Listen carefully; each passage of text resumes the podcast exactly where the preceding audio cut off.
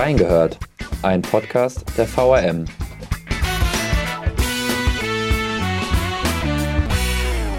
Er soll Minderjährige betäubt, sexuell missbraucht und dabei gefilmt haben. Der Fall um den ehemaligen Jugendtrainer Sven B. sorgt bundesweit für Aufregung. Wir haben reingehört, was Hintergründe, Motive und Tatsachen angeht. Guten Morgen, liebe Reingehört-Community. Mein Name ist Dominik Theis und ja, ich habe vor zwei Wochen schon angekündigt, dass es heute um den Missbrauchsskandal und ehemaligen Jugendtrainer geht. Wir haben die Folge nochmal geschoben, aus Gründen der Aktualität, eben wegen der abgesagten Konzertreihe, weil wir da in der Stadtredaktion auch letzte Woche nochmal größer darüber berichtet haben, warum es dazu kam, äh, was die genauen Gründe sind. Ja, und wie ihr seht, im Journalismus ist vieles nicht planbar und vor einem guten halben Jahr habe ich auch nicht geplant, hier und heute zu sein und letztendlich über so ein hartes Thema zu sprechen. Kurz Warum habe ich halbes Jahr gesagt? Denn vor einem guten halben Jahr, kurz vor Weihnachten, sind diese Missbrauchsvorwürfe gegen Sven B. aufgeploppt. Ich bin damals frühmorgens, montags morgens aufgestanden, wollte eine Podcast-Folge mit Thorsten Muders, dem Sportchef in Wiesbaden, aufnehmen. Da wollten wir drüber sprechen, wie die Profis vom SVW in Wiesbaden im ersten Halbjahr abgeschlossen haben. Und dann auf einmal ploppt auf meinem Handy die Nachricht auf, Missbrauchsvorwürfe gegen ehemaligen Jugendtrainer vom SVW in Wiesbaden. Und dann standen wir da und haben gedacht, so, hm, wir können da jetzt auf gar keinen Fall drüber berichten und haben dann die Folge auch abgesagt. Und ja, es ist einiges an Zeit vergangen, weil einiges an Material ausgewertet werden musste und auch wirklich jetzt die Vorwürfe klar formuliert worden sind und Anklage auch erhoben worden ist. Und deshalb haben wir uns auch so viel Zeit gelassen mit der Folge. Und eben heute geht es um die Hintergründe. Kurzer Überblick. Seit 9. Dezember ist Sven B. in U-Haft und schweigt weiterhin zu den Vorwürfen wie ich eben gesagt habe, kurz vor Weihnachten kam das raus, als der Hessische Rundfunk erstmals darüber berichtet hat. Und irgendwann ging das auch ähm, ja, durch die ganze deutsche Medienlandschaft. Bild hat auch darüber berichtet und wir sind da ganz nah dran. Und für die VRM ist Tobias Goldbrunner an dem Fall dran gewesen von Anfang an. Und ich bin froh, dass Tobias heute zu Gast ist. Grüß dich, Tobias. Hallo, grüß dich auch. Vielen Dank für die Einladung. Ich habe ja eben schon mal so meinen Morgen geschildert, was ich da so erlebt habe, wie es mir durch den Kopf ging. Erzähl du doch mal den Morgen des 20. Dezember, als die Meldung aufgeploppt ist.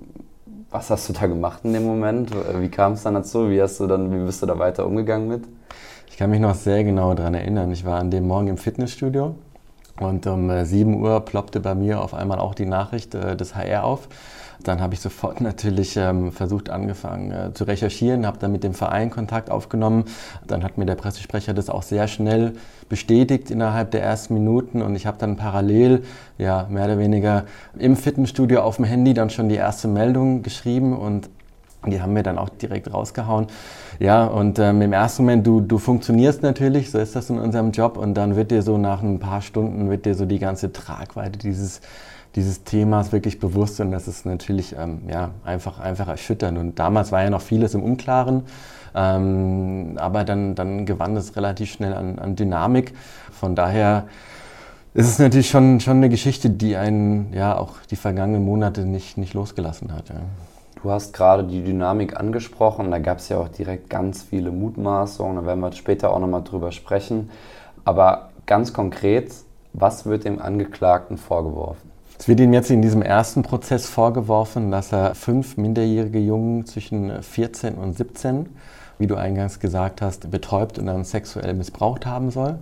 Und einen Jungen, der zum äh, Tatzeitpunkt, und wir reden von Fällen, die sich im Oktober 2021 äh, zugespielt haben sollen, der damals erst zehn Jahre alt war, ähm, ebenfalls betäubt und missbraucht haben soll, also von insgesamt äh, sechs minderjährigen Jungen.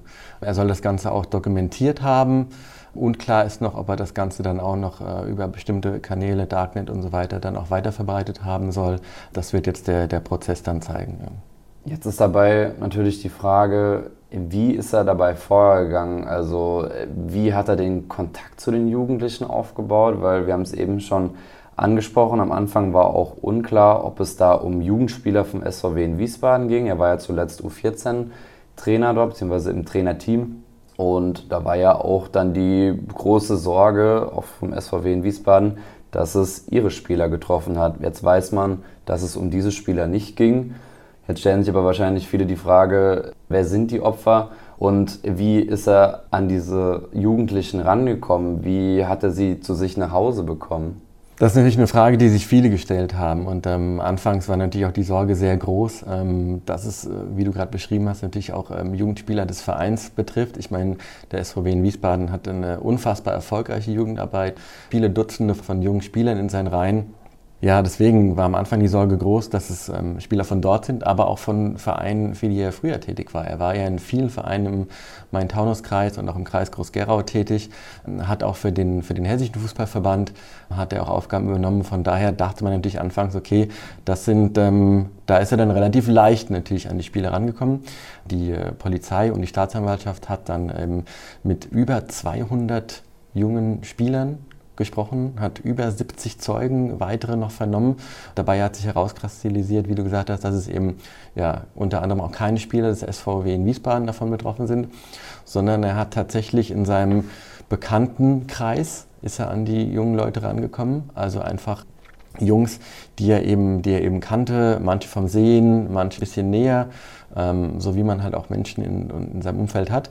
Und er hat dort eben äh, eine falsche Identität zunächst angenommen hat dann die jungen Leute über diverse Kanäle, ähm, WhatsApp, äh, Snapchat und so weiter kontaktiert und hat unter einem falschen Namen suggeriert, dass sie in äh, Notlage sind. Ja, also es gibt ein Beispiel, die hat äh, davon berichtet die Staatsanwaltschaft, dass er eben gesagt hat, hier, du kriegst richtig Ärger, ja, du hast den und den geschlagen, äh, da passiert gleich was und hat dann quasi parallel dazu aber dann äh, suggeriert, wir können das aber einvernehmlich lösen, kriegt keiner mit, deine Eltern, sonst wer macht dir keine Sorgen und hat dann eben vorgeschlagen, dass man ähm, eine Vertrauensperson hinzuzieht, die das eben klärt. Und dann ist er als Sven B. mit seinem Klarnamen aufgetreten. Kommunikation lief auch da, über äh, WhatsApp zum Beispiel. Und hat dann angeboten, okay, komm zu mir nach Hause. Ich wohne hier in Hattersheim. Du kennst mich ja. Lass uns da mal in Ruhe drüber reden. Und ähm, ja, so hat er dann die Jungs äh, letztendlich in seine Wohnung gelockt. Ja. Also er hat sie in die Wohnung gelockt und wie hat er dann, wie ist er dann dort weiter vorgegangen? Weiß man das? Also er hatte ja ein gewisses Vertrauen zu ihnen aufgebaut. Ähm, von daher ist, ähm, lief dann so ab, dass er tatsächlich dann den Jungs vorgeschlagen hat, ähm, wollte nicht mal einen Schluck trinken, ich habe hier ein Bier, ich habe hier sonst was, ähm, hat, äh, hat ihnen dann quasi auch Alkohol eingeflößt, hat ihnen auch äh, Süßigkeiten angeboten, unter anderem Schokodrops. Ähm, die wiederum hatte er mit äh, starken Schlafmitteln versetzt, ähm, sodass dann die Jungs eben tatsächlich dann irgendwann mal so stark betäubt waren, ähm, dass sie eingeschlafen sind ähm, und dann auch entsprechend wehrlos waren. Und ähm, in dieser Zeit, in der sie dann eben betäubt waren, ähm, hat er dann die sexuellen Handlungen vorgenommen. Ähm, hat das Ganze auch, äh, wie gesagt, dokumentiert. Er hatte versteckte Kameras in seiner Wohnung. Ähm, er hat teilweise auch sein Mobiltelefon dafür benutzt. Ähm, ja, und ähm, dann entsprechend, als die Jungs dann nach einer gewissen Zeit wieder zu sich ähm, kamen, dann haben sie seine Wohnung verlassen. Und es ist tatsächlich so, dass viele eben ähm, ja, manche haben gemerkt, dass da was passiert ist, ähm, aber aus Scham, und ich meine, wir reden von, von Jugendlichen, ähm, die da nicht sofort auch offen drüber reden. Ähm, und es hat sehr lange gedauert, bis sich die ersten dann tatsächlich auch dann an, an Vertrauenspersonen, Eltern und letztendlich auch Polizei dann auch gewandt haben. Also wenn ich das jetzt nochmal höre, ich meine, ich habe es ja schon gelesen, aber wenn man es jetzt nochmal hört, das macht einen einfach nur fassungslos und kriegt man auch einfach nur Gänsehaut. Da stellt sich auch die Frage nach dem mutmaßlichen Täter, was, was ging in ihm vor? Also in deiner Berichterstattung, in deiner Recherche, was kam denn da heraus? Was weiß man über den mutmaßlichen Täter? Bisher noch relativ wenig. Er schweigt ja bisher zu seinen Vorwürfen. Es werden natürlich mehrere Gutachten erstellt. Die wird man jetzt im Laufe dieses Prozesses, wird man sehr gespannt sein, noch mehr über seine Psyche zu erfahren. Wir haben uns natürlich auch mit vielen Beteiligten unterhalten, ähm, Vereinsverantwortlichen, auch des SVW in Wiesbaden, die ihn damals ja eingestellt haben. Er hatte tadellose Zeugnisse. Uns wird auch von Spielern und ehemaligen Weggefährten berichtet, er war völlig unscheinbar, hat eine gute, solide Arbeit gemacht, ähm, war ein guter Trainer, ähm, hat sich ähm, ja, gut um die Jungs gekümmert, was das Sportliche angeht, aber auch das Drumherum da gab es nie Anzeichen, die, die darauf ähm, hingedeutet haben. Ich habe eine, lustigerweise eine, eine, eine Bekannte, ich komme ja selbst aus dem Kreis Groß-Gerau. Deren Sohn, der spielt jetzt bei den Bambini in einem ehemaligen Verein von ihm. Da war das natürlich auch ein großes Thema. Da ging dann natürlich auch sofort, äh, ging bei allen die Alarmglocken an und die Angst war anfangs groß, okay, kann ich meinen, kann ich meinen Sohn weiter in diesem Verein spielen lassen, wo solche Dinge passiert sind? Das hat sich dann alles zum Glück, zum Glück reguliert, als dann klar war, dass er tatsächlich da, da keine Jungs in den Vereinen dann tatsächlich auch missbraucht hat. Ähm, aber da sieht man mal, welche Dimension das annimmt. Ja. Und sie hat auch erzählt, dass sie, dass sie von ehemaligen Weggefährten gehört hat. Er war wirklich, ja, ganz normaler Trainer, junger Mann in seinen 20ern, in seinen 30ern, der sehr ambitioniert als Jugendtrainer unterwegs war ja, und einfach eine, eine, eine solide Arbeit gemacht hat. Wieso, weshalb er letztendlich dann tatsächlich ja, diese, ich muss es so formulieren, wahnsinnig kranken Neigungen an den Tag dann auch gelegt haben soll, ist für viele immer noch unbegreiflich. Und man muss ja auch dazu sagen, also die Vorwürfe zum letzten Jahr, was dort passiert sein sollte, sind ja nur die einen Sachen, aber der ganze Fall kam mir nur ins Rollen, weil es ja schon vor einigen Jahren einen Fall gegeben haben soll. Wie kam das Ganze denn da ins Rollen? Also die Staatsanwaltschaft berichtet von ähm, mindestens ähm, zwei Fällen zwischen 2007 und 2014. Das deutet darauf hin, dass er tatsächlich schon ähm, auch Fälle in, in früheren Jahren begangen haben könnte. Die sind jetzt nicht Gegenstand des äh, Prozesses, der jetzt in, in Kürze ansteht, möglicherweise aber nochmal in einem anschließenden Prozess, weil es dort auch eben um junge Männer geht, die entsprechend jetzt schon älter sind und es war dann tatsächlich so, dass einer, ähm, eines der mutmaßlichen Opfer von damals tatsächlich sich über Vertrauenspersonen an die Polizei gewandt hat. Und dann begann überhaupt dieser, dieser ganze Fall erst ins Rollen zu kommen. Dann hat man ihn mehrere Wochen erstmal äh, beschattet und überprüft und hat dann letztendlich im vergangenen Herbst dann zugeschlagen, hat ihn dann in U-Haft genommen und letztendlich die Recherchen dann auch vorangetrieben. Ja. Also man sieht, wie lange es dauert, bis sich, bis sich Jugendliche tatsächlich dann überhaupt den Mut haben, dann, dann auch letztendlich an, an die Polizei zu gehen. Ja? Also das sind später dann junge Erwachsene gewesen, die dann überhaupt erst offen darüber gesprochen haben. Ja? Und ähm, man kann sich, glaube ich, vorstellen, wie schwierig es ist, mit im Teenageralter sich, sich da an jemanden dann auch zu wenden und, und da dann auch, auch sich da so zu öffnen. Ja. Ja, denen vieles dann auch erst später, als sie älter geworden sind, wahrscheinlich bewusst geworden ist. Die Justiz hat auch eine 15-köpfige Sonderkommission extra dafür eingerichtet, weil, wie du es gesagt hast, es wurden 200 Jugendspieler befragt und auch weitere 70 Zeugen. Ähm, es wurden insgesamt 244 Datenträger auch sichergestellt. Wahrscheinlich sind das dann die Filmaufnahmen aus ja dem Zimmer ähm, in der Wohnung in Hattersheim mit mehr als 100 Gigabyte an Daten. Das braucht natürlich seine Zeit. Wie ist da die Justiz generell vorgegangen und wie war auch dein Kontakt zur Justiz? Also wie bist du da auch an Informationen gekommen, die man wirklich dann auch abdrucken kann und keine Mutmaßungen mehr sind? Wir sind dann natürlich mit viel Bedacht vorgegangen. Du hast es ja auch erwähnt, gerade anfangs die Spekulationen, die sind dann überall ins Kraut geschossen und ähm, man muss ja bedenken, was man damit anrichten kann. Ja? Also man kann da tatsächlich die Jugendarbeit von einem ganzen Verein zunichte machen, ähm, die ja die, die Existenzgrundlage von einem Verein sind, wo einfach viele, viele Schicksale dranhängen. Deswegen, wir hatten sehr engen Kontakt mit der Polizei und dann letztendlich auch mit der Staatsanwaltschaft. Und wir saßen natürlich auch immer wieder auf glühenden Kohlen, weil du willst natürlich immer wieder auch Neuigkeiten bringen. Wir haben ja auch sehr schnell gemerkt, dass die Öffentlichkeit ein extrem großes Interesse an diesem Fall hat. Ja. Generell, wie du sagtest, hat bundesweit das Ganze für Schlagzeilen gesorgt, aber auch natürlich viele, viele Eltern, die die Kinder in Vereinen hier in der Region haben und so weiter, die natürlich wissen wollten, okay, was ist, was ist dran, was ist eben nicht dran.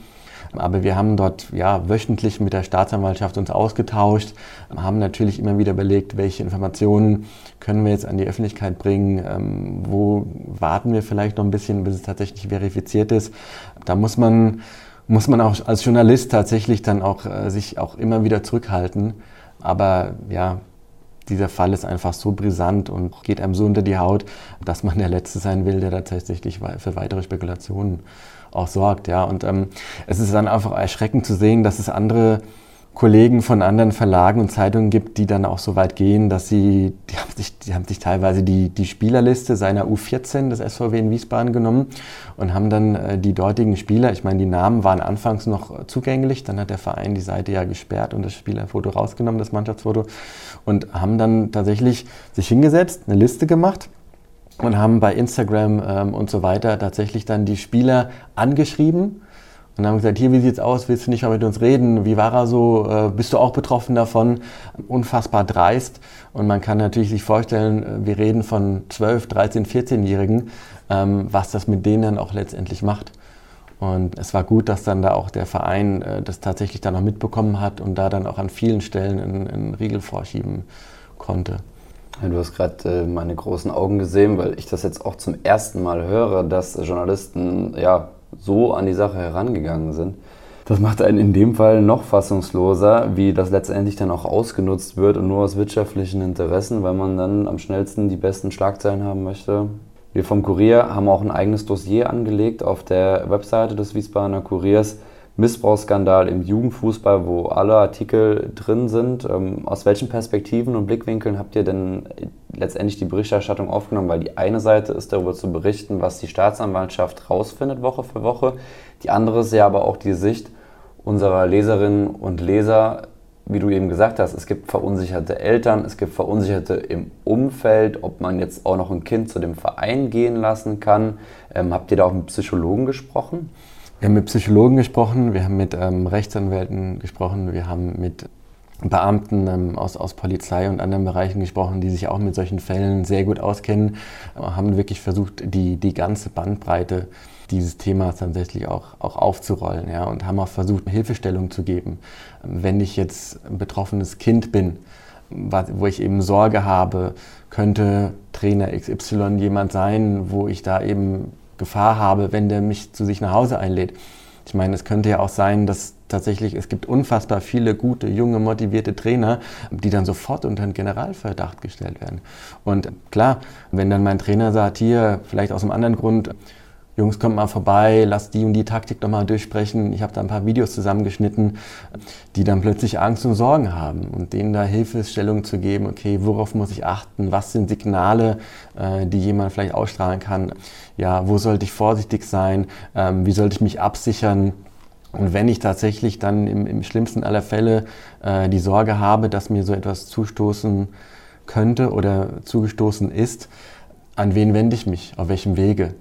Tatsächlich da die, die Schritte abzuzeichnen, wie man da auch entsprechend dann auch vorgeht. Ja. Aber auch genauso, wie du es gesagt hast, ähm, für Eltern, auf welche Signale achte ich? Wie werde ich nicht zu panisch? Wie gehe ich da vernünftig mit meinem Kind um?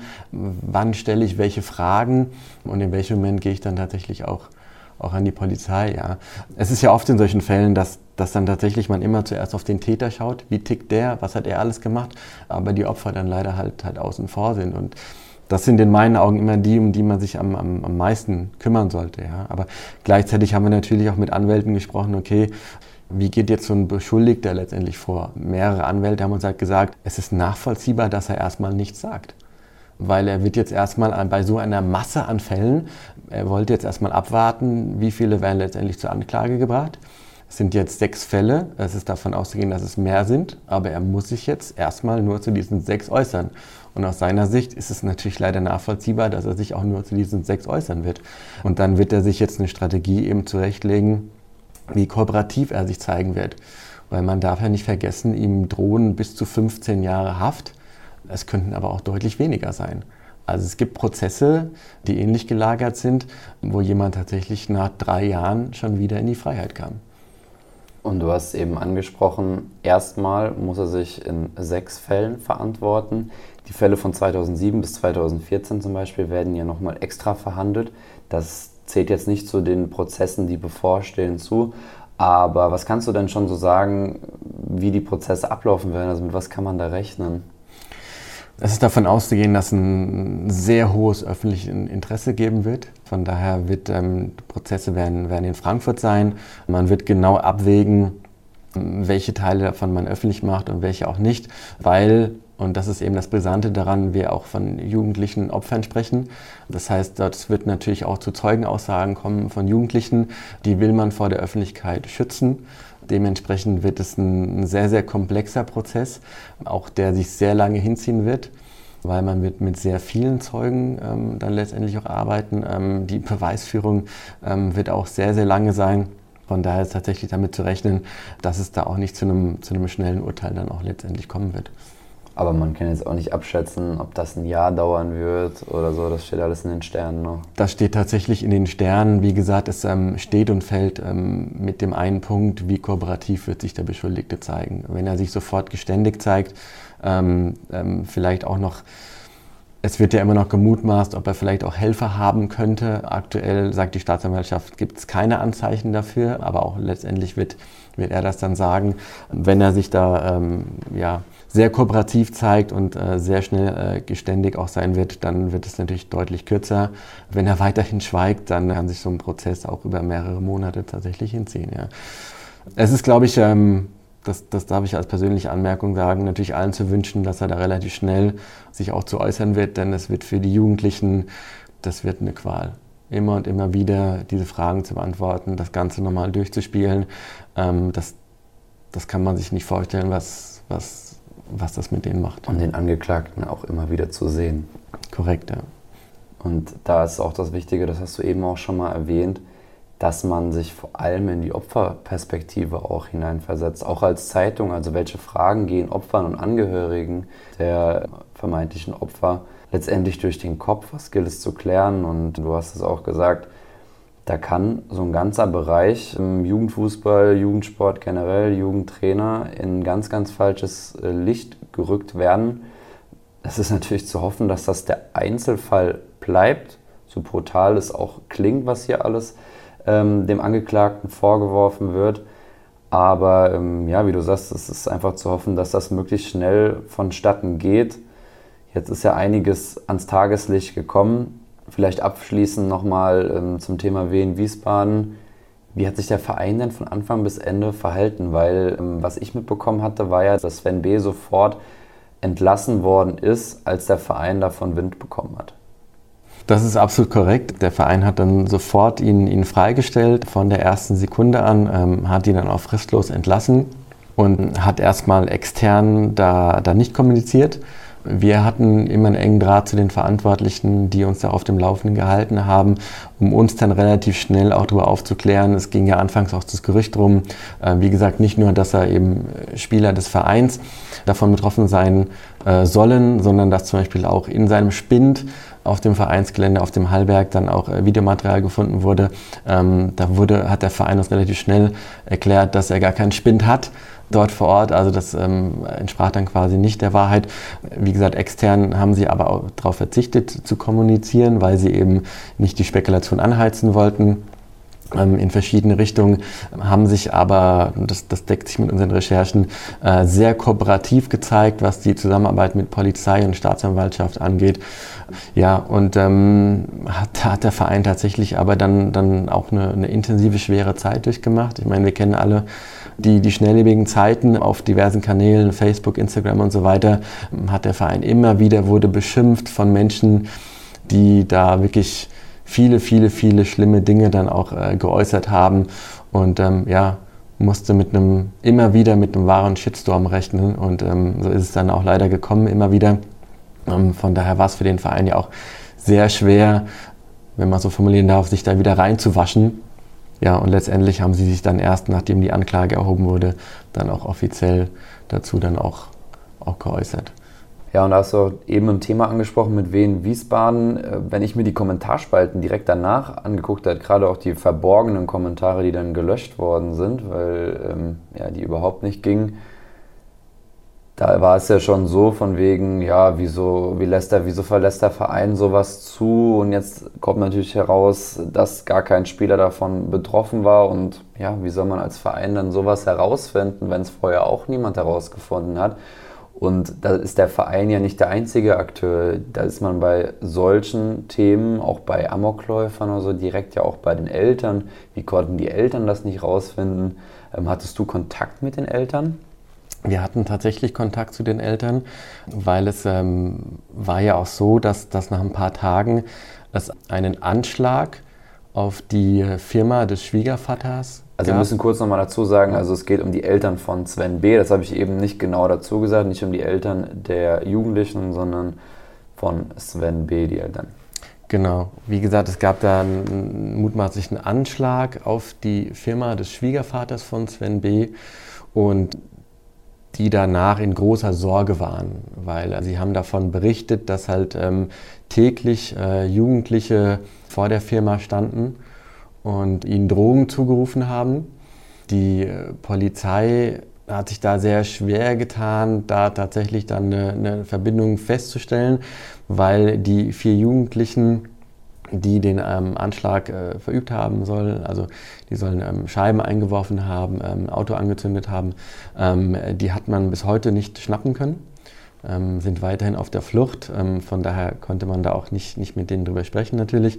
Aber man hat dann schon den, den Polizeischutz dann auch für die Eltern erhöht, weil ja, wir, wir reden von einer Stadt, wo, wo viele einander kennen ja, und war natürlich auch dann relativ schnell klar war, okay, ähm, das sind die Eltern von, von Sven B., die uns zumindest zurückgespielt haben, dass sie da nichts von wussten. Ist natürlich sehr schwer, da reinzuschauen das Familienleben da wahrzunehmen. Man will natürlich auch nicht zu tief stochern, weil es natürlich auch für, für Eltern dann auch unfassbar schwer sein muss, dann damit umzugehen. Ich kann nur sagen, und das, das habe ich, hab ich gemerkt, dass sie einfach große Panik vor weiteren Anschlägen hatten. Es kam dann jetzt zu kleineren, ähm, keinen weiteren Anschlägen. Ich bin sehr gespannt, wie das jetzt im Laufe des Prozesses ähm, dann auch, ob das da auch nochmal eine, eine Rolle spielen wird. Ja.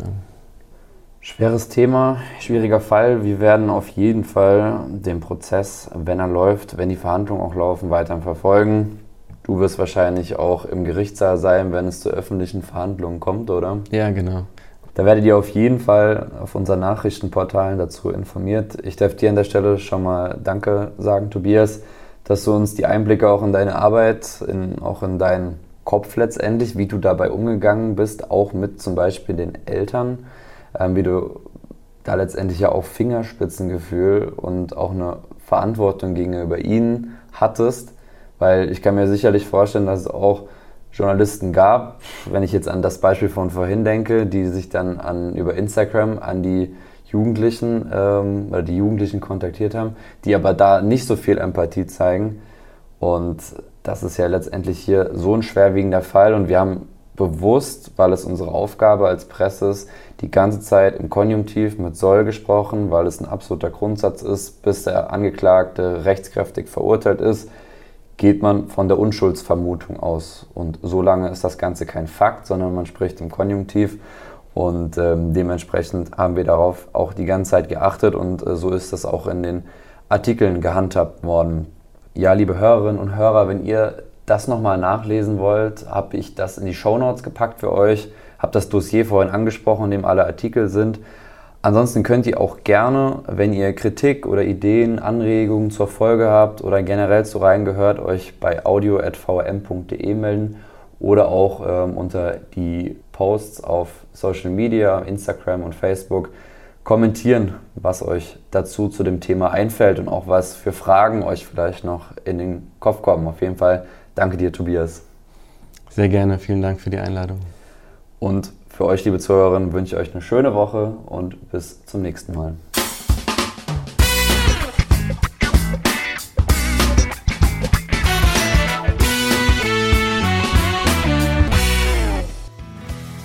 Reingehört ist eine Produktion der VRM von Allgemeiner Zeitung, Wiesbadener Kurier, Echo Online und Mittelhessen.de. Redaktion und Produktion die VolontärInnen der VRM. Ihr erreicht uns per Mail an audio.vrm.de.